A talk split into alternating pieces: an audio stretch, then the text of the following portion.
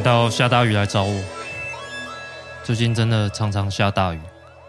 好，一开始我们先来听一则来自听众的留言，他是针对上一集我们谈论反战的那集下大雨来找我的留言。我们听听阿亮怎么说。Hello，黑格跟乌迪，你们好，我是阿亮。我刚刚听了最新一集的。下大雨来找我，是在讲反战的那一集。我居然到现在才听到，天哪！我应该 早一点听的，然后觉得哇，好感动，好好听哦，然后好好笑。听到最后，泪水都在我眼眶打转了。所以我现在虽然刚下公车，然后在路边很吵，但是决定把握这一份心情，马上留言给你们。我虽然以前一就一直知道郭达年了，可是一直都没有去就是好好认识，然后去听他的表演，然后很开心有听到黑格的介绍，让我觉得下次有看到他的表演机会，我一定要去现场感受一下。我很喜欢黑格最后说，我记得是这样说的，就是有没有可能我们是作为。人民去对抗体制，而不是作为国家去对抗国家呢？我觉得这段话给了我很多力量。希望黑格也可以把我加到那个反战讨论的群组，不知道方不方便呢？感谢阿亮这么深情的回复，当然方便，我马上就把你加进去。最近台北真的常常下大雨，已经是四月底了。今天是四月二十四号，礼拜一。五月一号就是劳工节了。每年五月一号，台湾的工会都会集合在凯道游行。那我们工会当然也不例外，尤其是今年点点，他似乎已经是一个某个大队的负责人了，感觉他位高权重。我今年也被本工会的理事长叫去演行动剧，就是算是一个节目吧，然后也表达我们的诉求。呃，我似乎要演对待医护人员乱开支票的一个无良的官员。理事长说这个角色非常的适合我。总之，呃，如果有本节目的忠实听众，五一游行可以来跟我们见面，我们相会一下。那我跟点点都会在。乌迪他很讨厌人多的地方，所以我现在也不知道他会不会去。今天的节目比较特别，呃，今天的节目是关于夏大业来找我的三个人，我们黑哥、点点跟乌迪共同的兴趣，也就是爬山。那我们三个其实喜欢上爬山的时间点都不太一样，有的早，有的晚，但是我们都同样的在最近几年爬得蛮勤的。那我们甚至 今年也约好，下半年我们要一起去走一个纵走，六天五夜的纵走。他会在湖边扎营，那我们想要在湖边看看水路，然后看看中央山脉的风景。这也算是夏大爷来找我的第一次员工旅行吧，说不定我们会在那边录个节目。那今天的节目的另外一个特别的事情，就是我一直都讲这是黑格的独白节目。不过今天这一集的剧本是乌迪写的。那这个剧本是关于他今年年初去天池山庄的经验。天池山庄应该是在台湾所有喜欢爬山的人应该都去过，因为它其实是蛮初学者就可以去的地方。然后他最近刚整修完，据说非常漂亮。然后他又换了经营的团队。现在是由一个比较算是年轻人为主，然后都是非常喜欢爬山的人在在经营。然后他现在看起来是想要走一个日式的精致舒适山屋的路线。那乌迪就是在今年年初，呃，他刚整修完，然后他就很想去看看新的天池山庄长什么样子。那今天讲的这个故事里面也有提到，呃，最近上映的。呃，其实它上映一阵子了，然后似乎现在还有一点点档期的样子，是麦觉明导演拍的纪录片，叫做《山椒鱼来了》。那这部片非常好看，它就是在拍台湾山林，研究台湾特有种，也就是山椒鱼小尼的人们。那山椒鱼在台湾已经发现六种不同的，都是台湾特有特有种的种类，分布在不同区域的高山上。它们很可爱，它们是从冰河时期就来到台湾，然后随着天气变暖之后，慢慢的往高山上迁移。那在高山上就形成了生殖隔离，之后就慢慢形成了台湾特有种。那这部电影里面可以看到这些研究者们在山上很艰苦，但是很热血的生活。他们在山上非常快乐的翻着石头找山椒鱼，推荐大家有机会的话都可以看一下。好，那以下就是屋笛的故事。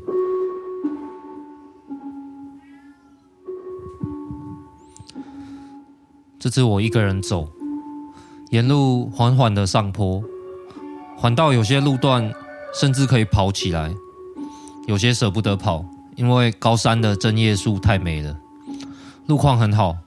上次我怕的半死的大崩壁，这是被整理出平坦好走的宽宽的路，走得很顺，才中午就到天池山庄了。天池山庄是木造的山屋，二楼有观景台可以看夕阳，一楼还有好几个高脚桌的位置，可以喝咖啡、吃肉桂卷。很多年纪大的山友都很不习惯，他们会嘲弄的说：“哦，这里是一个五星级的豪华山屋哦。”因为这里真的不像其他山屋，它是铁皮屋、公寮的样子。我倒是觉得这样很棒。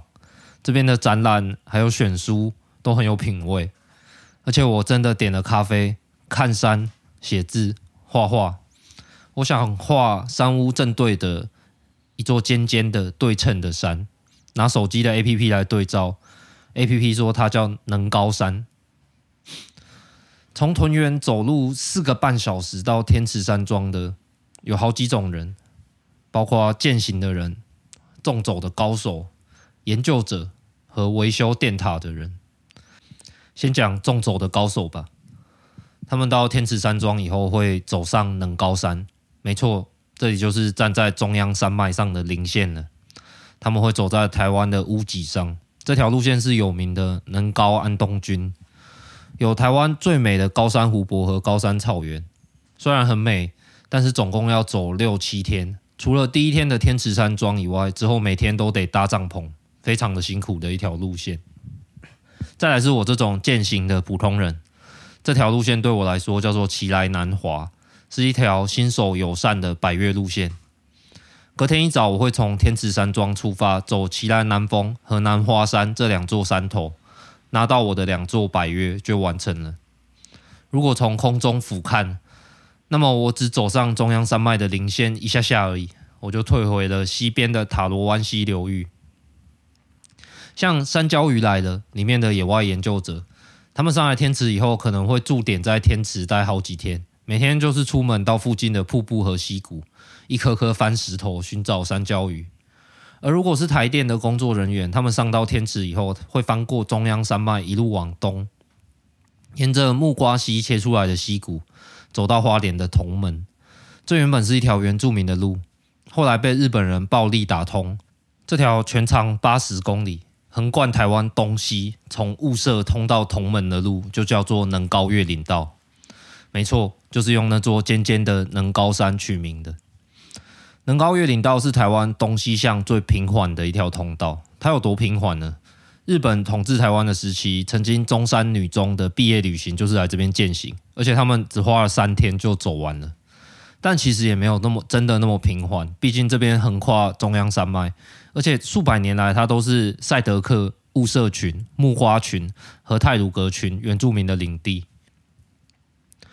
为什么日本人要开能高越岭道呢？呃，台湾先前的统治者，不管是荷兰人郑成功还是清清国，都只有控制港口以及沿海。读高俊宏写的《横断记》书里面有一段印象超深的，就是那张准确精细，但是中间却空白一块的地图。从清朝时期传教士画的台湾，就只有沿海的西半边，画出来是一道弯弯的新月。而到了日本时期，日本人他们虽然拥有现代的测绘工具和技术，他们能够巨细靡遗地画出台湾的地图，但是这张地图的中间仍然是一片空白。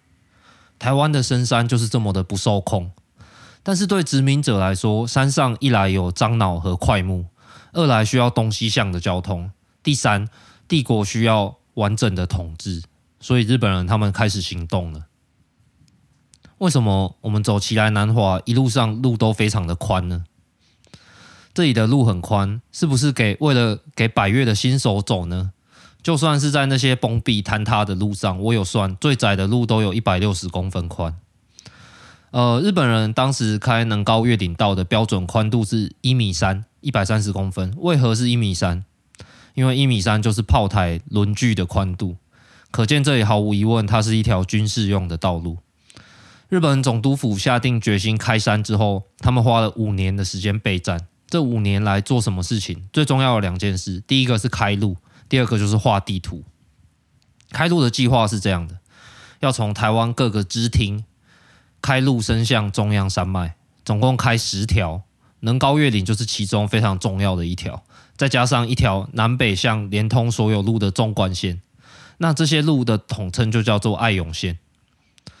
刚才说了五年的时间，到了第四年，准备的差不多了，地图也画好了，爱永线越来越往山里推进。于是，总督佐久间左马太一声令下，召集全台湾的兵力，西侧从雾社、合欢进攻，东侧从泰鲁阁和同门进攻。常常爬山的人听这几个地名就知道，军队走的就是现在的中横道路以及能高越岭道这两条路。这两条横贯台湾的肚子的路，日本人终于把原住民打爆了。他们用了一万日本兵，加上一万台湾兵，加上没有记载数量的被日本人收买的原住民的脚夫。用两万人打败了两千的原住民，死伤无数，非常的惨烈。最后的结果是总督府的重大胜利。这是一九一五年打完之后，日本人要维持治安，所以他们把原住民用来打猎的枪全部没收，沿线盖的驻在所，也就是警察所驻扎的地方。日本人的手段很扯，他们不但盖驻在所，还把雾社打造成观光区。因为在山区风景很美，附近又有庐山的温泉，他们就去干脆取名叫做台湾的箱根，非常的受欢迎。而从雾社开始走的能高道，整理成践行的步道。前面讲的中山女高的毕业旅行，就是这个时期的事情。不过能高越岭的东侧，快到花莲的地方，有一个天长断崖，这边的地形非常的破碎，唯一可以通过断崖的隧道，一直不不停的坍方。目前也依然是坍塌的状态，所以能高越岭到目前以登山活动来说是封闭不可以走的。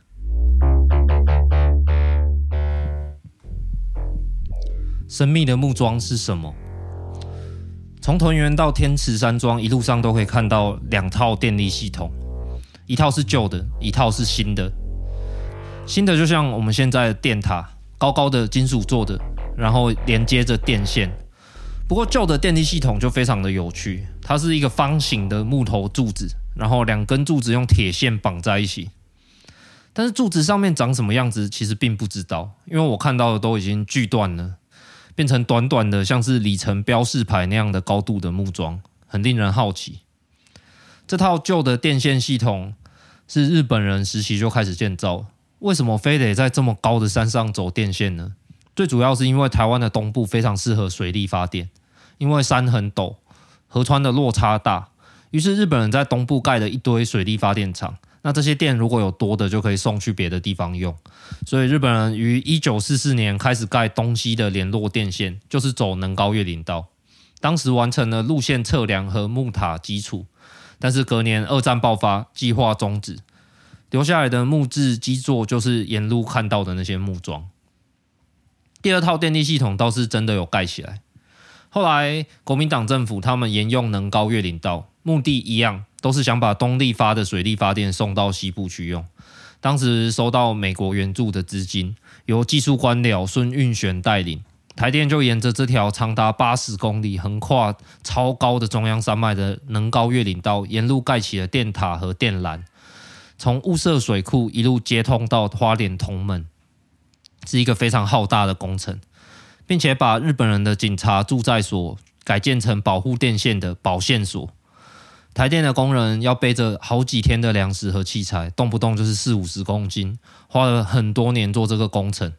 到了通电的那一刻，蒋介石非常高兴，于是他在能高安部他立了一个碑，题字，亲自题字写说光批八表，哦，就是类似泽批天下，说哦，伟大的他让光照在整个大地上。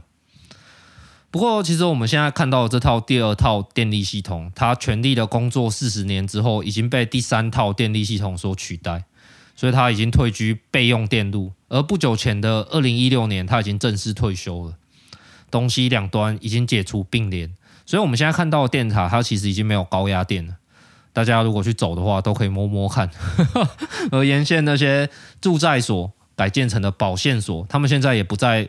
不再需要提供维修电线、维修电塔的功能，所以在今年二零二三年的一月一日的时候，这些保线所，像是山友应该都非常熟悉，一定会在那边休息喝水的云海保线所，就在今年的一月一号退休了，由台电归还了给林务局。隔天凌晨出发，非常的冷，零度吧，我的羽绒衣始终没有脱下来。时间估计的不好，我我的脚程比原本以为的还要快一点，以至于到奇来南峰山顶时，天还是全黑，冷得半死。我在这里等日出，等了半个小时，等到人都在发抖，天空开始出现一抹橘色，从云海上透出光亮，高山草原蜿蜒，反射着金色的光，非常美，非常值得。接下来走长长的路，前往第二座山头，因为太早起，日出太美。我开始有点恍神，心不在焉的走着走着，一个词从我的潜意识冒上来：同门。为什么能高越岭道的终点同门，我听起来这么熟悉？一边昏昏沉沉的走在三千米的山路，一边回想我爸爸出生之前，阿公好像曾经住过同门一段时间。阿公好像是做水力发电、十大建设，他是工程师吗？往南华山的路上，天亮了，但云海没有退。我上到中央山脉棱线了，一边是塔罗湾溪，可以看到雾社；另外一边是云海和一层又一层的山，夹着木瓜溪，尽头就是花莲的出海口。我想到，在某些古地图里面，云海很常聚集的地方，竟然会直接被画在地图上。呃，这一块是山，这一块是村落，这一块是云海，好喜欢这种世界观。总之，在往南华山的路上，我的回忆越来越肯定。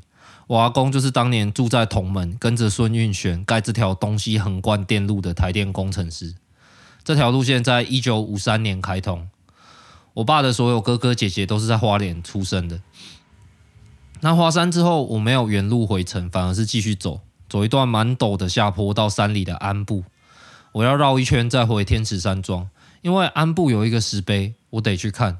就是蒋介石题字的光批八表的石碑，就在我一边咒骂一边抖下的时候，我爸噼里啪啦传了一堆讯息过来，解释给我听。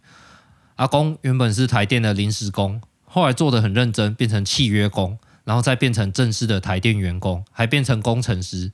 阿公做的就是花莲同门的龙间发电厂，之后又一直直升。我阿公想说，哦，这样不行，我得去进修。还跑去读书，竟然读到了有台中高工的学历。阿公退休的时候的职称是工程师总监督，也太感人了吧！我终于来到光批八表的石碑，明明就是孙运璇跟我阿公盖的，你提什么字？害我走这么陡的下坡，累得半死来看你这块石碑。我在这边脸非常臭的跟石碑自拍了一张。回到天池，吃了一碗山屋给的山当归干面，很好吃，回血的。在山屋上的朋友还问我还有没有还有没有力气，要不要再一起去看看好玩的？我也兴致勃勃的说好。我们从天池山庄往下走是营地区，营地区再往下走，穿过一些建筑和一些铁山，大概走了二十分钟，来到了一座金属的电塔，上面标示着台电。万大道同门第零九四号，我这一整个早上都在想同门和我阿公的事情。看到那个电塔上面写的万大道同门，突然有一种被电到的感觉。突然间，这个地方跟遥远的花莲同门好像连通，透过电缆连通了。突然间，我跟阿公，我家的家族史跟台湾山林的历史好像也连通了。山上的朋友跟我保证，电塔已经除役了。但我还是让他先摸。他笑着摸给我看，他没有死，我才敢伸手摸。摸到电塔的那一瞬间，我有一种多重时空重叠的感觉。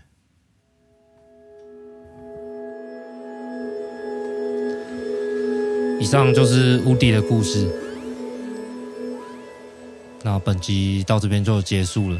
这边是下大雨来找我，还是欢迎大家来信跟我聊天，聊聊大家想听什么。那如果你很喜欢本集屋笛写的剧本，也可以来信跟我说，这样以后 就让他多写，我就比较轻松。好，我是黑哥，这边是下大雨来找我。本节目脚本由屋笛撰写。我们下次见。本集参考资料：山友天才先生、许茹芸和杨南俊合著的《能高越岭道穿越时空之旅》，高俊宏写的《横断记》。